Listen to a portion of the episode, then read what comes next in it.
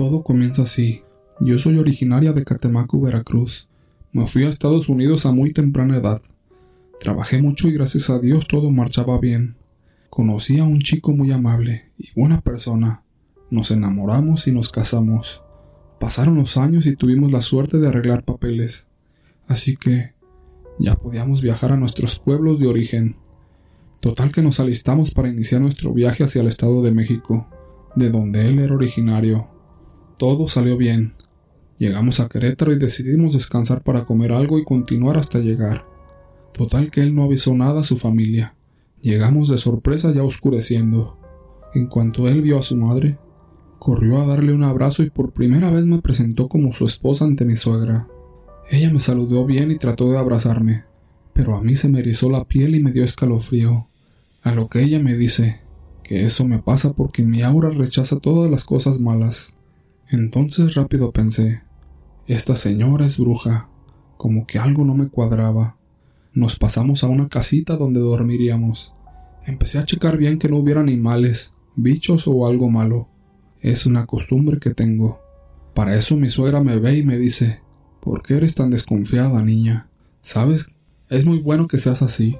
Por eso nunca te pueden hacer daño. Por lo que veo revisas todo y andas al tanto de lo que te dan o te regalan. Yo sonriendo le digo, así es.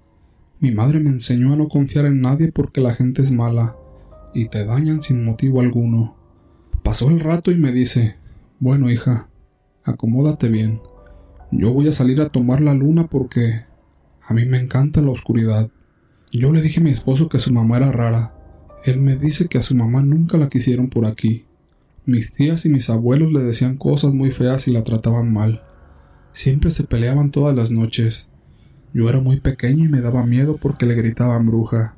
Al escuchar eso, me dio mucho miedo. Le dije que nos fuéramos, que yo no quería estar allí. Me dijo que me tranquilizara, que no pasaría nada, pero mi intuición me decía lo contrario, que algo pasaría. Todos cenaron y nosotros nos salimos a cenar con la tamalera del pueblo. Me dice la señora, Eres nueva aquí, ¿verdad? Le digo sí. Mi esposo es el que es nativo de este pueblito. Me pregunta, ¿y quién es tu esposo? ¿De qué familia es? Le dije de quién era familiar y todo. Me contesta, ay niña, no le comas nada a esa gente. Yo me espanté y le dije, dígame todo lo que usted sabe por favor, para yo poder irme de aquí. Pues mira, todo el pueblo sabe que tu suegra sale por las noches a cazar. Ella es caníbal. Yo sentí que una cosa helada recorría mi cuerpo. De repente la señora vio a mi esposo venir, y ya no me quiso contar más nada pero me dijo que al día siguiente volviera para terminar de contarme todo. Total que cenamos y le digo a mi esposo, ¿qué harías tú si tú ves que tu mamá es bruja? Me mira y me dice, no sé, creo que me iría para nunca volver. Cuando pedimos la cuenta me dice la señora, toma esta cruz de ocote para que te proteja de todo mal. Yo la tomé y le di las gracias. Llegamos a la casa y todo estaba en penumbras. Alusándonos con una lámpara, Entramos e hicimos oración. Mi esposo y yo nos acostamos a dormir. Cuando eran exactamente las 2.45 de la madrugada, me dieron ganas de ir al baño. Yo con mucho miedo le dije a mi esposo que me acompañara, así que salimos, ya que el baño estaba en el patio. De repente vimos a mi suegro que estaba parado escondiéndose de algo o de alguien, y nos dice, agáchense, ahí viene una bola rodando del cerro, quién sabe qué sea. Yo pienso que es tu madre. Mi esposo le dice no es nada, papá. Regresa a dormir. Yo fui al baño y regresé junto a mi esposo, y nos metimos a dormir nuevamente. En la mañana, sorpresivamente mi suegra estaba toda raspada de las manos y de la cara. Le pregunté qué le pasó y me dijo que se había caído. Y mi suegro dijo, la tumbaron tal vez. Ellos siguieron con el café. Yo no quería comerle nada ni tampoco mi esposo. Le dije a mi esposo que iría por tamales, para que la señora me terminara de contar todo. Llegué con la señora y le digo, a ver, termine de contarme por favor. Me dice, mira niña, tu suegra es bruja, pero muy mala. Ha llegado al punto de tragarse a sus hijos. Ella come carne todos los días, siempre hay morcilla en su mesa, pero eso es humano. y tu suegro está decidido a acabar con ella. El último día que estuvimos ahí, vimos mi esposo y yo cómo salía un guajolote volando del cuarto donde ella dormía. Y me dice mi esposo, si es mi mamá, la voy a quemar. Se armó de valor a entrar al cuarto. Este olía muy mal porque había sangre por donde quiera. Entonces sale y me dice, vámonos. Yo en verdad nunca pensé que mi madre fuera una bruja. Entonces mi esposo habla con su padre y le dice, vámonos padre, vete conmigo, no quiero que te quedes aquí solo. A mi suegro ninguna hija le daba ni siquiera un taco. Total que nos llevamos a mi suegro a Estados Unidos y pagamos para poderlo cruzar. En cuanto amaneció, mi suegro estaba lleno de moretones por todo el cuerpo y dijo, esa mujer no va a parar hasta acabar conmigo. Mi esposo se puso a llorar. Dedujo que ella intentó acabar con él cuando era niño. Recordó que en una ocasión le mordió el cuello y le dolía mucho. Él la golpeó y así solamente lo soltó. Mi suegro le dijo a mi esposo que ellos habían crecido porque él siempre los protegió. No duró mucho tiempo mi suegro. Se fue secando poco a poco hasta que murió. Días después de la muerte mi suegra me llamó y me dijo, ya ves, ya me lo tragué. Pero no temas. Tú no puedes ser derrotada por ninguna bruja, porque traes mucha luz y no podemos verte bien. Ahora ella está sola con una hija que también es bruja. Dios la perdone por tanto mal que hicieron. Segundo relato. Hola. Les quiero relatar algo que viví, y confirma que cuando estamos a punto de morir, no estamos solos. Yo trabajaba como asistente de un hombre de 71 años. Él tenía enfisema pulmonar, era alcohólico y seguía fumando muchísimo. En total éramos cuatro personas las que lo cuidábamos. Yo tenía cuatro turnos seguidos, sábado a las 8 de la mañana y salía hasta el lunes a las 8 de la mañana. Bueno, su salud ya estaba muy deteriorada, al grado que ya no se levantaba de la cama y usaba pañal. Prácticamente ya no tenía movilidad en sus piernas. Ya tenía lagunas mentales. El sábado empecé muy mal. Su ritmo cardíaco llegaba a 24 y de repente se le subía a 170.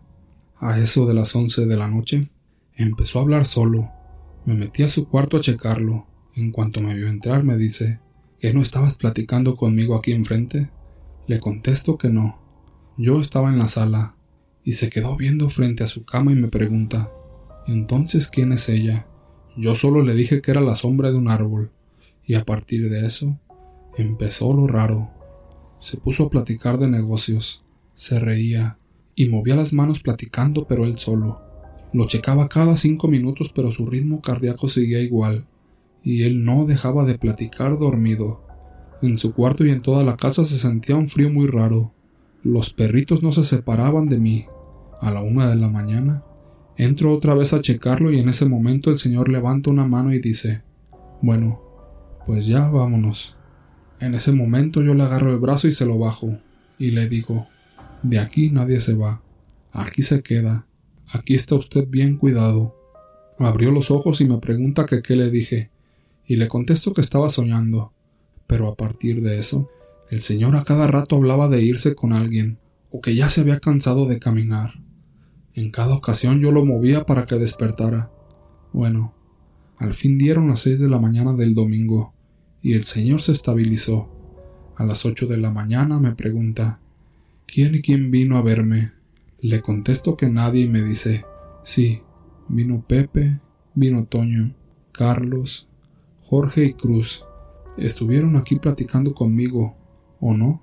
Y me señala a un lado de su cama, precisamente al lugar donde dirigió su mano cuando dijo que ya se fueran.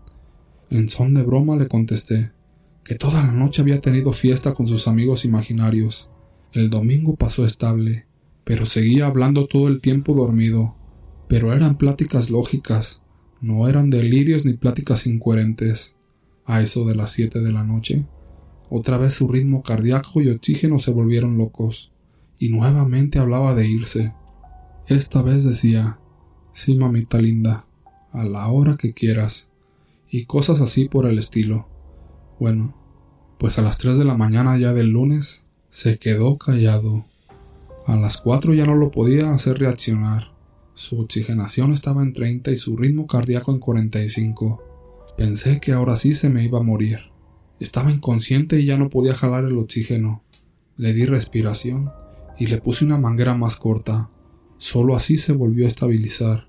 Cuando volvió en sí le dije, ya no fume, ya se me iba a ir. Espere a su hija y los tres nos fumamos un cigarro. Lo estimo mucho y no quiero que se vaya. La verdad, no pude evitar sollozar. Me agarró la mano, me la besó y me dijo, Te quiero mucho, chula. Gracias. Entonces, entrego mi turno a la otra asistente y le platico qué nombres mencionó. Resulta que Pepe, Toño, Carlos, Jorge y Cruz son amigos del señor que ya fallecieron hace algunos años. Creo que ellos vinieron a llevárselo, pero de alguna manera cada que lo despertaba impedía que lo siguiera. El lunes hablo con el asistente de la noche y me dice que el señor sigue igual, hablando solo todo el tiempo, que ya se quedó afónico pero que no dejaba de hablar de irse. El señor muere el martes para amanecer el miércoles a las 3 de la mañana. Esta experiencia me demostró que es cierto, que cuando llega nuestra hora, alguien viene por nosotros para guiarnos.